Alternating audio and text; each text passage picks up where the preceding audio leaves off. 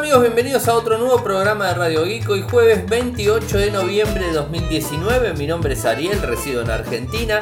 Me pueden seguir desde Twitter, en nick es arroba arielmcor. En Telegram nuestro canal es Radio Geek Podcast, nuestro sitio web infocertec.com.ar. Y como todos los días realizamos un resumen de las noticias que han acontecido en materia de tecnología a lo largo de todo el mundo. Hoy tengo que reconocer que no hay muchas noticias para contar, así que bueno, vamos a tocar un tema que me parece que va bien a colación a algo que mencionó Jack Dorsey eh, Jack Dorsey, mejor dicho, el jefe o el CEO de Twitter. Pero bueno, les cuento lo que vamos a hablar hoy. Hoy estuve en un evento de LG en donde han presentado el nuevo eh, OLED transparente, así que vamos a tener informes. Bueno, de hecho, los que me siguen en Instagram, en mi cuenta, Ariel Mcor, habrán visto el, digamos, este, cuando se, digamos, se corre el telón que trae el, el, Smart TV, ese disponible, y bueno, se puede ver la pantalla, la verdad que está muy bueno, estuve jugando un poco con él, mirando cómo se veía, y la verdad que me asombró terriblemente la imagen que tiene.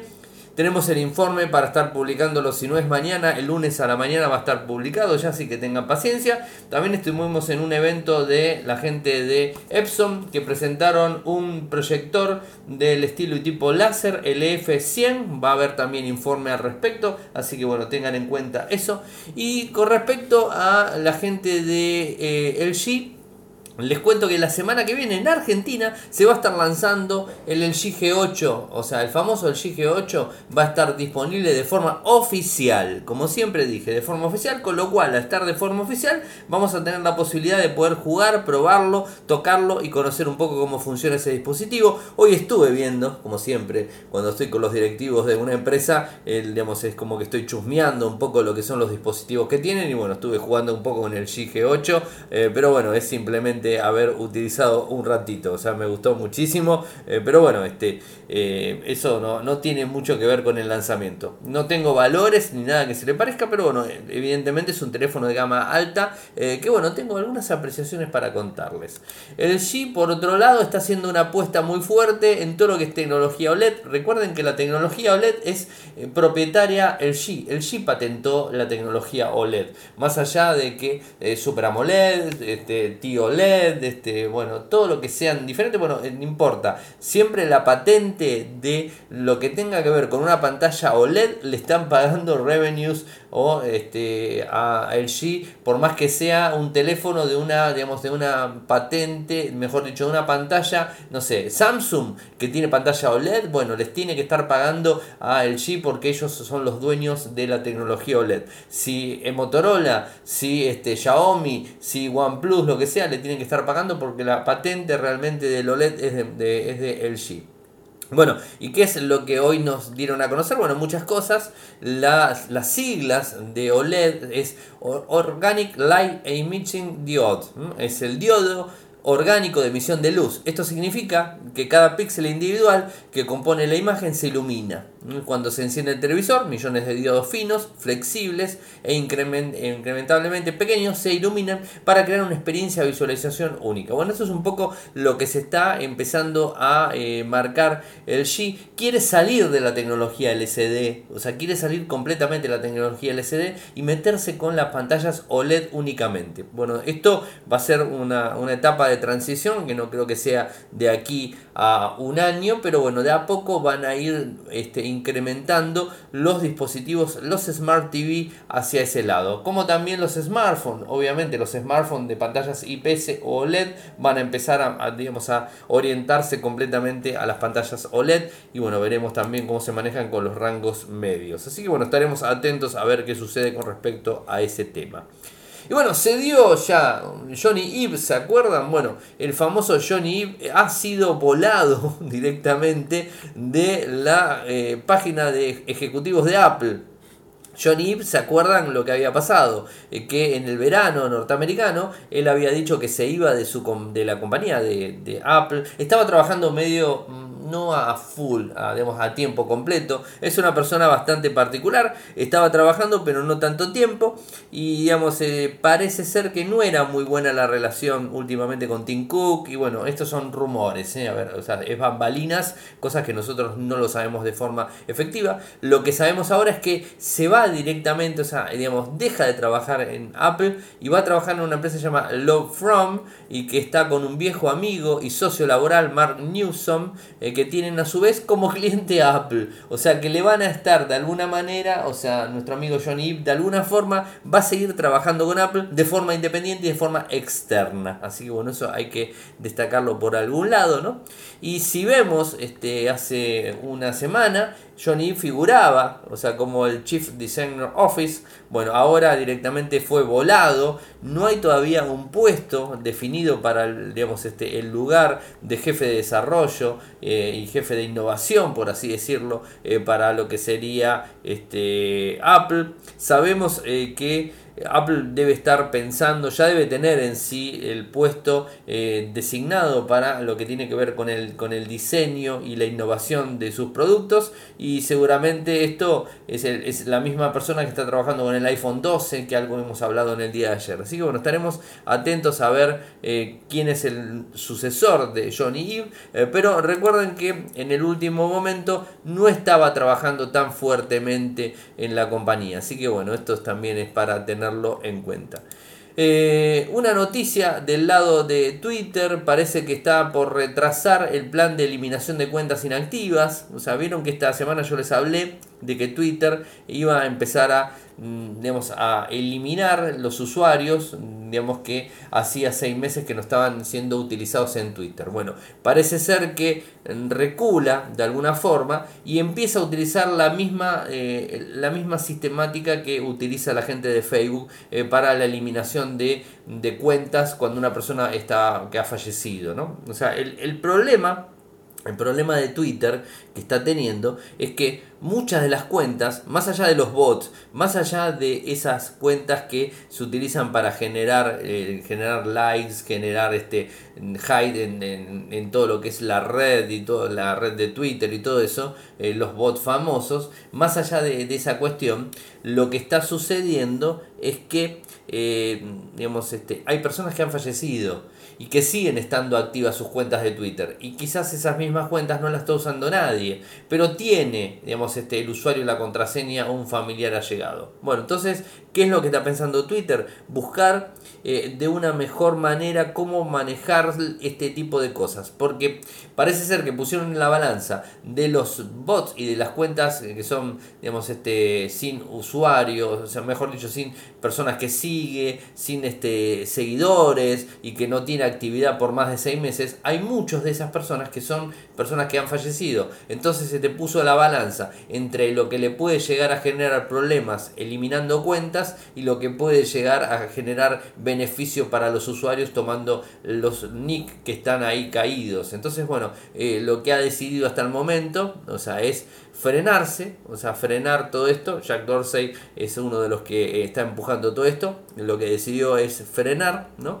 Eh, y bueno, o sea, ver la manera. Dice que eh, va a seguir los mismos eh, pasos en principio que está utilizando Facebook. ¿Cuáles son los pasos? La cuenta del fallecido, que va a ser solo accesible por los amigos confirmados.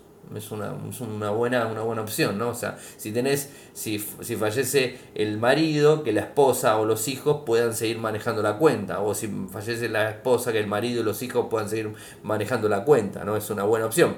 La cuenta solo aparecerá en el caso de este en Grab Search, eh, que eh, va para, lo que, para los que son amigos confirmados.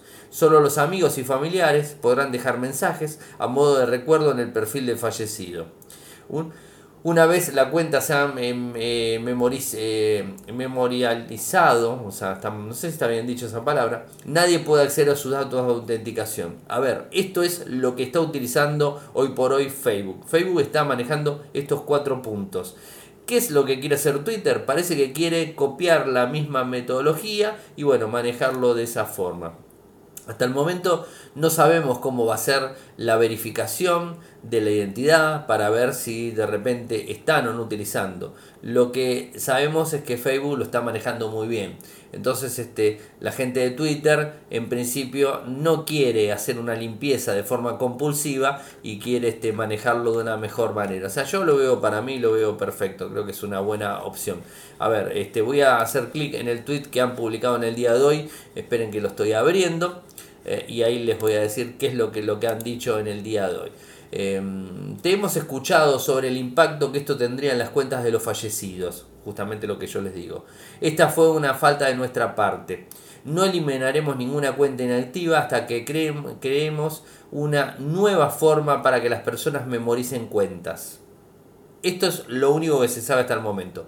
Twitter, ahora lo vamos a retuitear, ahí lo estoy retuiteando en mi cuenta de Twitter, Ariel Mecor, ahí acabo de retuitearlo, para que ustedes lo vean directamente. Es un hilo de soporte porque la gente, ni bien este, hubo esta comunicación, automáticamente salieron a quejarse y bueno, este, lo que era más que lógico, iba a haber un ruido de fondo. Así que bueno, hasta el momento eso es lo que tenemos. Una nota más antes de irnos al bloque. Eh, ¿Qué ha pasado con WhatsApp, con Facebook y con Instagram? Hoy en mediodía del día aquí en nuestra parte en, en América del Sur, ¿no? del hemisferio sur, este, parece ser que hubo complicaciones con Facebook y con Instagram. Usuarios tenían problemas, usuarios no. Yo particularmente no tuve ningún problema. Pero acá en casa Cloud tuvo problemas. Así que bueno, este, fue algo complicado. No le permitía subir este, estados, no le permitía poner me gustas, ni en Facebook ni en Instagram tampoco le permitía subir nada. Yo particularmente la estuve utilizando la cuenta sin ningún problema, tanto de Facebook como Instagram sin inconvenientes. Pero después me fijé en Dog Detector y me encontré con que había quejas en todas partes del mundo donde estaba fallando. Bueno, es verdad, no hay todavía, no hay nada, eh, a ver, confirmaron algo. Mm, este, en Twitter hicieron una, una, confirmación, o sea, vamos de vuelta a la confirmación de Twitter. Somos conscientes de que algunas personas actualmente tienen problemas para acceder a la familia de aplicaciones de Facebook, incluido Instagram. Estamos trabajando eh, para que las cosas vuelvan a la normalidad lo más rápido posible, con el hashtag Instagram Down. Porque Instagram es el que más sufrió, no sufrió tanto lo que pudo haber sido este, Facebook, pero sí Instagram era una de las aplicaciones que más estaba fallando. Así que bueno, este, si tuvieron problemas en el día de hoy eh, con Instagram, yo lo puse en Twitter, eh, o sea, yo lo tiré en Twitter en, en, digamos, en Telegram, en nuestra cuenta de Twitter, en nuestra cuenta de Telegram, en, en LinkedIn, en Facebook, lo publiqué en todos lados. Inclusive me dejó publicarlo en Instagram a pesar de que fallaba. Y lo puse en todos lados avisando que estaba fallando para que sepan que no era su dispositivo móvil, no era su cuenta, no era que le habían hackeado la cuenta. Porque muchos empiezan con la paranoia, me hackearon la cuenta y por eso no puedo publicar nada. No, está fallando. O sea, hay que tratar de averiguar antes de quejarse y todo ese tipo de cosas. Eh, puede ser que haya habido un caso excepcional de algo que modificaron, algo que tocaron de sus cuentas, entonces justo sea la casualidad que al otro día falla. Pero eso no quiere decir. Lo primero que hay que hacer, como siempre, es chequear, averiguar y ver si realmente hay una falla. Y si hay una falla, hay que esperar a que se solucione. No hay mucho. No hay este, tampoco información de qué es lo que sucedió. Seguimos pensando que es lo mismo que viene sucediendo y que viene, digamos, este, orientado a la fusión de los tres servicios de mensajería, tanto Instagram, tanto Facebook como WhatsApp. Eh, puede ser eso la migración de los servidores, que eso ya se hizo hace un tiempo, pero no importa, a un solo servidor, a un solo tipo de servidor donde va a estar todo nucleado. Pero bueno, estaremos atentos a ver si hay alguna comunicación, pero mientras tanto, lo único que les puedo decir es que no hay problemas hasta el momento y que todo está funcionando correctamente. Nos vamos a una pequeña pausa. No se vayan que seguimos con un último tema que va a también tener algo relacionado a opinión. Toyoko ofrece cursos de programación y servicios de desarrollo de software a medida. Para más información ingresar a toyoko.io podés editar tu libro digital en Infocertec. Encontrá más información enviando un correo electrónico a info.infocertec.com.ar. Para auspiciar en Radio Geek Podcast, pueden enviar un correo electrónico a la cuenta info.infocertec.com.ar. Y como les dije, el último tema de hoy está relacionado a Jack Dorsey, que es el jefe de Twitter o sea, de vuelta Twitter en el medio de todo esto. Eh, pero no por una falla de la aplicación ni por nada que se le parezca a esto, sino por algo que publicó en Twitter. Vamos a seguir, vamos de vuelta a Twitter. Nos vamos a Twitter y vemos eh, qué es lo que ha publicado nuestro amigo Jack Dorsey con su usuario, que está muy simple en Twitter, es Jack, el usuario J-A-C-K. ¿Qué es lo que puso? Me encanta DuckDuckGo. Mi motor de búsqueda predeterminado por un tiempo ahora. La aplicación es aún mejor. Esto generó automáticamente una reacción de la gente de DuckDuckGo, o sea, Pato Pato Go, eh, generó una reacción automática dándole las gracias y que les ponía muy contento que Jack Dorsey esté utilizándolo. ¿Qué es DuckDuckGo? DuckDuckGo es un buscador, mm, digamos, eh, tal cual lo es Google, o sea, google.com es un buscador, DuckDuckGo es otro buscador, eh, como también los Yahoo, como los Bing, o sea, bueno, son buscadores eh, para poder buscar justamente términos en la web.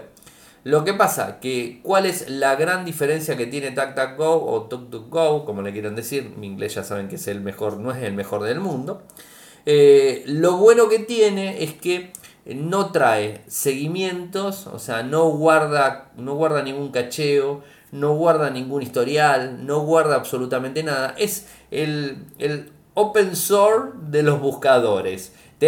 El privativo 100% que es Google y el open source que es DuckDuckGo, que es el, digamos, el open source en donde no te guarda nada y digamos, vos estás tranquilo eh, con, este, con este buscador, en donde vas a encontrar, obviamente, menos eh, resultados de búsqueda en DuckDuckGo que en Google, pero vas a encontrar de una manera mucho más pulida, donde no va a haber publicidad, donde no va a haber un montón de cosas que sí está apareciendo en Google. Bueno, es algo normal y convencional que suele suceder. Está enfocado puntualmente en la privacidad, o sea, esto es así. Eh, y bueno, o sea, eh, no tiene, bueno, no guarda datos de usuarios con fines publicitarios como lo guarda Google. O sea, no estoy diciendo nada raro y nada que ustedes no conozcan. Sabemos que Google vive de los datos y DuckDuckGo no vive de los datos. Entonces, bueno, hay una gran diferencia entre un lado y el otro. Eh, va creciendo, o sea, es un, es un buscador que va creciendo. para que tengan una idea en números, por día se busca desde DuckDuckGo algo así como 40 millones de búsquedas diarias. Ahora, si lo comparamos con las búsquedas diarias que tiene Google de 5.800 millones, es una diferencia importantísima. 40 millones contra 5.800 millones. O sea, el número de búsquedas, digamos, es, la diferencia entre uno y otro es abismal, aunque 40 millones de búsquedas al día es un número altísimo, o sea, no es un número para tenerlo ahí dando vueltas así como decir, ah, qué poquito, o sea, parece poco comparado con Google, pero realmente va así. Y lo que espera ahora DuckDuckGo con el apoyo de Jack Dorsey es que crezca. Esto es un poco la historia.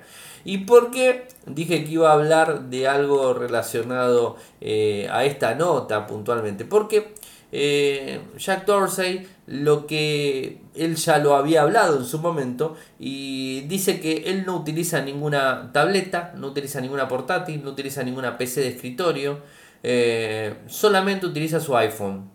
Su iPhone para absolutamente todo. Escribe, lee, produce, eh, digamos, este, diseña, contesta, eh, decide, hace todo desde el teléfono, desde su iPhone. Que puede ser un iPhone o puede ser un Samsung, un Motorola, un, Xiaomi, eh, un Oppo, un, Honor, un Huawei, lo que venga, no importa. Pero en el caso de, Jack es un, es un iPhone.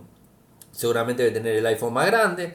Tiene un solo dispositivo eh, para manejarse en Internet y un solo dispositivo para poder trabajar. A ver, y esto justamente me trae a colación un tema que quería tratar en el día de hoy y que me parece interesante. Es que cada vez más se está viendo que los usuarios se, están, eh, se está estilando que el dispositivo móvil sea el único dispositivo de, eh, digamos, que se conecte a Internet. Eso por un lado. Y que sea el único dispositivo en donde el usuario hace absolutamente todo. ¿Y por qué digo esto? Porque se ve en países como la India, por ejemplo, el smartphone es el dispositivo de entrada y es el dispositivo de uso en general, en donde es más económico porque inclusive hay una competencia abismal entre las empresas para sacar el dispositivo cada vez más barato. Eh, digamos, se pelean todos. Xiaomi se pelea con Samsung, Samsung se pelea con... Bueno, Apple ya sabemos que mucho no puede pelear en valores porque ya sabemos que es carísimo igual. Samsung tiene forma de pelear, tiene con la línea A, la línea M, tiene para pelear. Xiaomi pelea con la línea Redmi, pelea con la línea también Xiaomi en general. Eh, Motorola no pelea directamente en la India, no tiene mucho empuje por ese lado. Pero bueno, hay un montón dando vueltas. Realme también está empujando muchísimo. O sea, más que nada, las empresas chinas, Huawei lo mismo, las empresas chinas están empujando mucho y Samsung se quiere meter de forma muy, eh, de forma muy abismal y muy fuerte con la línea A y con la línea M, que ya lo hemos hablado en su momento este año. Así que bueno, esto se sabe. Entonces, ¿qué sucede? El, digamos, el, el, indio en general, o sea, no desmereciendo nada al indio por decir hindú o como le quieran decir, no importa, es un indio en definitiva, porque es de la India, eh, sin entrar en conflicto de ningún estilo. Eh, el usuario de ese país utiliza el smartphone para todo. De hecho, si nos fijamos, están las cuentas puntuales para, eh, para lo que sería Netflix, que valen nada, valen muy poquito, porque los usuarios miran películas desde el teléfono. El teléfono lo utilizan absolutamente para todo. Entonces, ¿qué sucede? Bueno, toqué la India porque es el, país, eh, el lugar más, eh, digamos, este, el ejemplo más fuerte de cómo se utiliza un smartphone para todo en la vida. O sea, para, para, digamos, para nuestra vida digital se utiliza un smartphone. Y si empezamos a ver de alguna forma a nivel internacional, aquí en Argentina también se ve, cada vez más eh, el usuario utiliza el smartphone para toda su vida. Hoy me tocaba hablar con la gente del G y me contaban, ¿no? justamente con el lanzamiento del, del, G8, y le decía, lo que pasa es que los teléfonos, yo contaba, ¿no? los teléfonos de gama alta, el valor que tienen, el costo que tienen es muy grande, y lo que, él me, lo que me decían hoy era, eh, es cierto, se venden, en Argentina al menos, no se vende tanto gama alta. Esa es la realidad, no, no se está vendiendo tanta gama alta, a pesar de que hay gama alta en la calle. Se ve más gama media, ¿no? Y ya sabemos un poco los players que andan dando vueltas, no lo quiero mencionar, porque si no después me dicen de tendencioso, esas cosas. Pero ya sabemos más o menos qué es lo que está dando vuelta en el mercado en la calle, más allá de que hay S9, S10, Note 10, que hay también iPhone de todos los estilos y tipos. iPhone hay muchísimo más que Samsung. Eso también hay que, hay que reconocerlo. En Argentina al menos, Capital y Gran Buenos Aires, al menos se puede ver más iPhone que, que Samsung. Y Samsung es el que le sigue detrás. Y después, bueno, están las demás marcas. Pero se ve muchísimo la gama media de los fabricantes. ¿no? Entonces empezamos a ver que el teléfono eh, se empieza a tener no como un artículo de lujo, no como un artículo solamente de entretenimiento, sino como un artículo de trabajo, en donde la persona tiene su correo electrónico corporativo en el teléfono, contesta los correos laborales desde el teléfono, hay veces ingresa a la nube del trabajo desde el teléfono, navega por internet para encontrar un precio, para encontrar un producto, para conocer algo desde el teléfono. Accede a las redes sociales, obviamente, el teléfono está pensado para acceder a las redes sociales, así que eso, eso lo descarto completamente. Todas las redes sociales acceden del teléfono, eso no, no hay ni que hablarlo. Ven videos en YouTube desde el teléfono porque normalmente un video de YouTube tiene que durar un determinado tiempo, no tan largo, entonces es más simple verlo del teléfono. Eh, escucha música desde el teléfono, o sea, hace absolutamente casi todo el teléfono. Entonces, ¿qué termina pasando? Que las personas empiezan a entender que, digamos, el teléfono es más importante que, que inclusive hay veces comparándolo con un vehículo, dependiendo un montón de factores. ¿no? Esto, esto fue algo que me planteó la gente del G hoy. Me dijeron, los teléfonos de gama alta es cierto que están a la altura en Argentina de lo que cuesta una moto, 0 kilómetros, o un vehículo año 2002, 2005, por ahí más o menos, ¿no? O sea, están, a ver, 2002, 2005 tiene más o menos 15 años, un vehículo en buenas condiciones de hace 15 años. Un vehículo de 15 años atrás es un vehículo que puede funcionar perfectamente y que de hecho está lleno la calle en Argentina de vehículos de ese, de ese tipo de años así dando vueltas. Y la verdad que funcionan perfecto. Yo de hecho tengo un auto de ese estilo, o sea, no tengo un auto 0 kilómetros. Entonces, este, eh, realmente comprar un teléfono de gama alta, digamos, implicaría que el teléfono de gama alta saldría más que mi vehículo o saldría igual que mi vehículo. Y entonces uno se pone a pensar, ¿no? Entonces dice, prioriza el smartphone como eh, herramienta de trabajo eh, y no tanto al vehículo. Esto es un poco lo que me decía hoy y me dejó pensando. Entonces esto hizo que me haga pensar todo el día y dije, bueno, lo voy a hablar en Radio I porque me gustaría, obviamente, conocer las opiniones de cada uno de ustedes.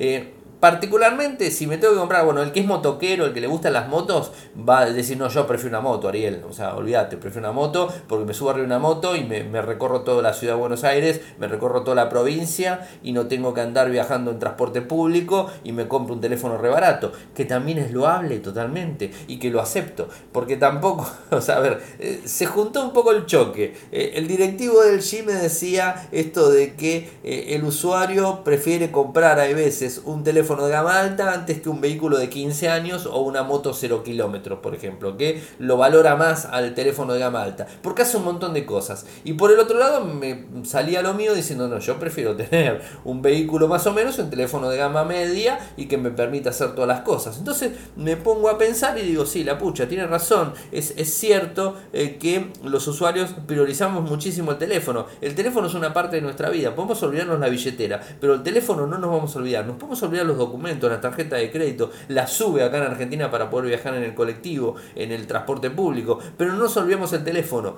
Entonces por eso el teléfono está cobrando tanta importancia a lo largo de todo el mundo. Y ahí voy a lo que hace Jack Dorsey. O sea, puedes hacer absolutamente todo en el teléfono. A mí particularmente mañana me toca este, tener una lista de 700 personas para chequear eh, digamos, este, el ok de algo que les tengo que entregar. 700 personas.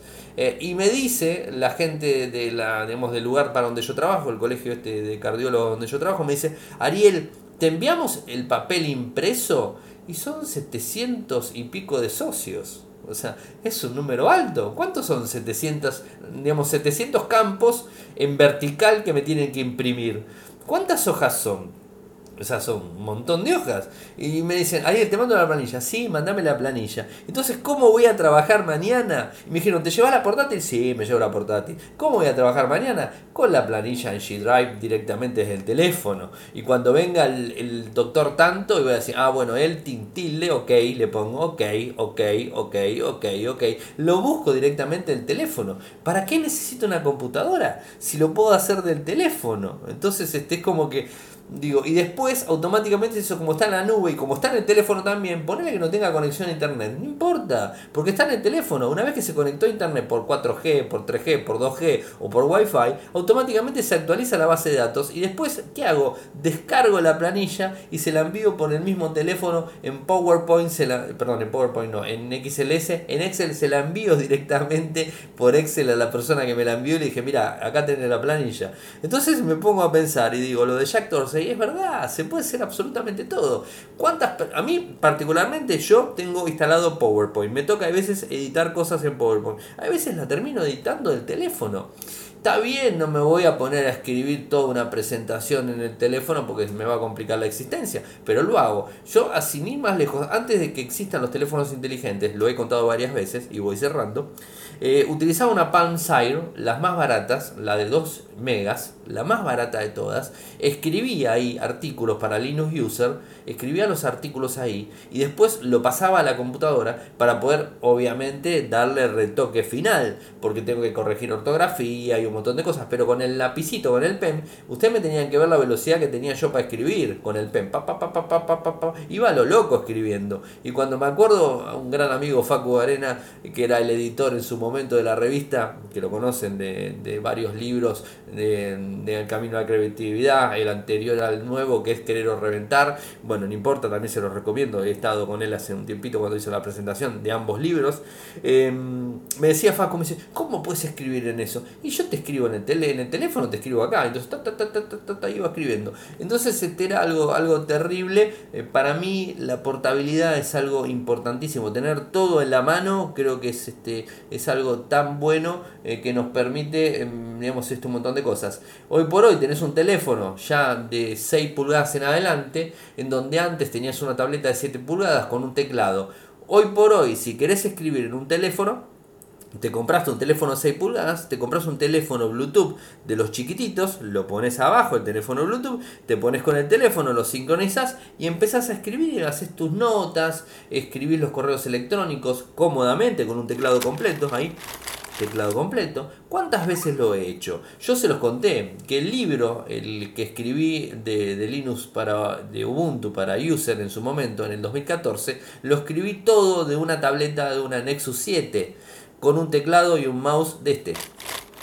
Conectado con un dandle, un, cablecito, un dandle USB, micro USB, un dandle micro USB con teclado y mouse y escribía ahí directamente en G-Drive, escribía el artículo completo y después lo pasaba a la plataforma que me lo pedían, que era Office y toda esa historia. Pero usaba también Office 365 en la nube, o sea, no importa, tampoco pagaba por Office. Pero se entiende realmente el concepto, ¿no? Hoy por hoy tenés una planilla de cálculo de Office, tenés un PowerPoint de Office en el equipo, tenés un PDF, tenés un video, querés editar un video de forma rápida, lo haces, querés estabilizar un video, lo haces, querés editar una foto, la editas. Querés este, eh, responder un correo electrónico, lo respondes. Querés este, estar conectado, estás conectado. Querés levantar noticias, levantás noticias. Querés compartir algo, audio, video, este, audio, video, texto, lo que sea, lo compartís. Querés manipular directamente WordPress, lo manipulás directamente. Querés escribir un artículo en WordPress, lo haces. De hecho, yo, por lo general, los fines de semana, cuando escribo un artículo en WordPress, que son cortos, no son largos tampoco, los escribo en el teléfono. O sea, eh, porque me es más cómodo a veces estoy sentado en el sofá, acostado, tranquilo, y estoy tiqui, tiqui, tiqui, tiqui, escribiendo con los dos dedos tranquilos, sin ningún problema, o sea, de memoria escribiendo. Obviamente no es la mejor manera, el teclado no se le gana, al teclado no le ganás, porque digamos es como el teclado es diferente, tiene la comodidad del tamaño, pero realmente eh, digamos, el celular te permite hacer un montón de cosas que antes no podías hacer. Entonces, tranquilamente con accesorios puedes hacer y si tenés un iPhone o tenés un teléfono de gama alta, que por ejemplo, para, ir, para hacerlo más fácil todavía, le conectás el USB-C y lo conectás a un HMI directamente a un televisor grande, o sea, un Smart TV, a un, un TV común, pero que tenga entrada HDMI, el TV cualquiera, el más berreta que tenga, pero tiene entrada HDMI, la pantalla que estás viendo en el celular se está viendo en la televisión grande. Es decir, querés presentar, una, hacer una presentación directamente, digamos, desde el celular, la podés hacer sin ningún tipo de problemas. O sea, se puede hacer hasta eso. Y sin ir más lejos, eh, querés utilizar un Chromecast, utilizás un Chromecast y lo que estás viendo en la pantalla de tu teléfono, lo estás viendo en la pantalla de la, de la televisión vía Chromecast. Entonces, eh, realmente el tema del celular es un tema muy importante en donde con accesorios hay veces y sin accesorios, sin accesorios de la manera más simple en toda la pantalla del teléfono, te puede llevar a hacer un montón de cosas. Hasta hoy inclusive podemos jugar, está Call of Duty, es un juego, digamos, este, un shooter que no era un juego que teníamos hasta, eh, hasta hace un momento, hace un tiempo. Tenemos ese juego que está buenísimo, el que le gusta los shooters, le encanta Call of Duty. Es un juego que a mí, a mí me gusta y no soy, y después tenemos eh, un montón de, de, digamos, de juegos de carreras, tenemos un montón de juegos para distraernos, podemos hacer de todo con el teléfono y no necesitas tener una computadora. Obviamente la comodidad que te una computadora es totalmente diferente a lo que te un teléfono.